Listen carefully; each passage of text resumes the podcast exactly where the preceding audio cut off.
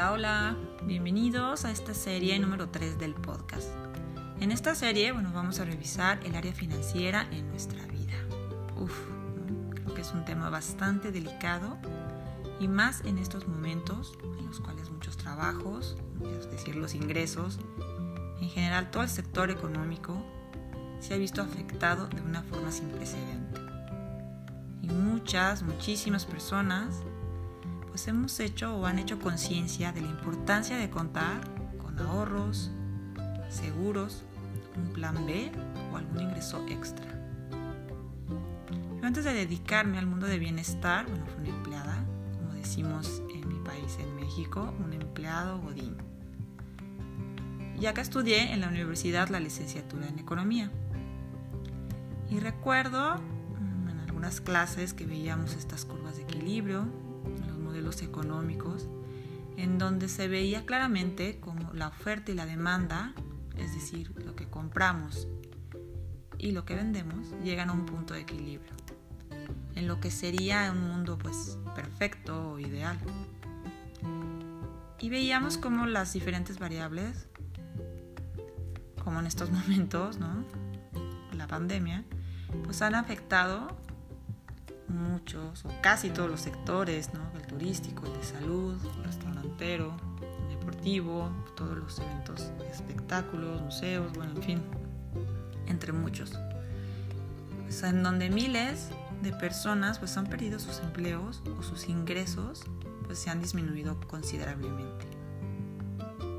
Y bueno, para no entrar a un tema más complejo, pues no es necesario que como individuos económicamente activos revisemos de qué manera podemos tener unas finanzas saludables. Y creo que en primer lugar, pues debemos entender en qué gastamos nuestro dinero. Es decir, si solo gastas y gastas, ¿no? Y al final del mes no sabes ni en qué se te fue, es momento de sentarte y revisar, por lo menos, no sé, de los últimos cuatro o seis meses, mes por mes a detalle, cuáles fueron tus gastos. Existen aplicaciones para controlar tus finanzas personales. Las voy a dejar en las notas del episodio. La verdad es que son muy fáciles de usar, no necesitas tener como algún conocimiento económico previo. Lo más importante pues, es que te va a permitir hacer un presupuesto. Puedes programar, por ejemplo, un calendario de pagos, no te dan opción de poner recordatorios. Algunas hasta se conectan con tu cuenta bancaria pueden eh, avisar cuando hay una comisión que no habías considerado o si hay algún recibo duplicado. Y bueno, si crees que esto es como muy mm, difícil o no quieres simplemente usar una app, pues puedes simplemente escribirlo. Hacerlo en una hoja de cálculo. Lo importante es que separes detalladamente, como por rubro, todos los movimientos de tu cuenta. Así tendrás claro cuáles son tus gastos fijos, como tu hipoteca o tu renta, el agua, la luz, el gas, el internet, el pago de tu celular, las colegiaturas de tus hijos, entre otros. Que veas que son los pagos fijos significan que pues mes por mes son tus obligaciones. Y cuáles son tus gastos variables. A veces no nos damos cuenta cómo estos gastos variables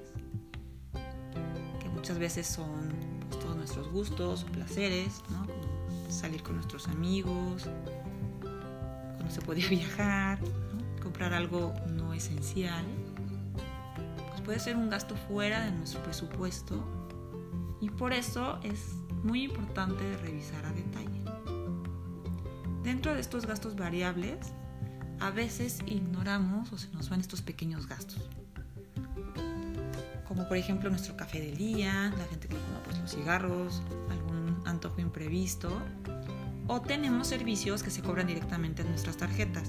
Tenemos comida, taxis, ¿no? que al acumularse mes con mes quizá nos esté provocando un déficit en nuestras finanzas. Quizá pudieras mejor irte, no sé, caminando o buscar algún vecino o alguien que trabaje cerca donde tú trabajas, o sea, compartir a lo mejor un taxi con algún conocido, no sé, podrías eh, ir considerando cómo puedes bajar ese tipo de gastos.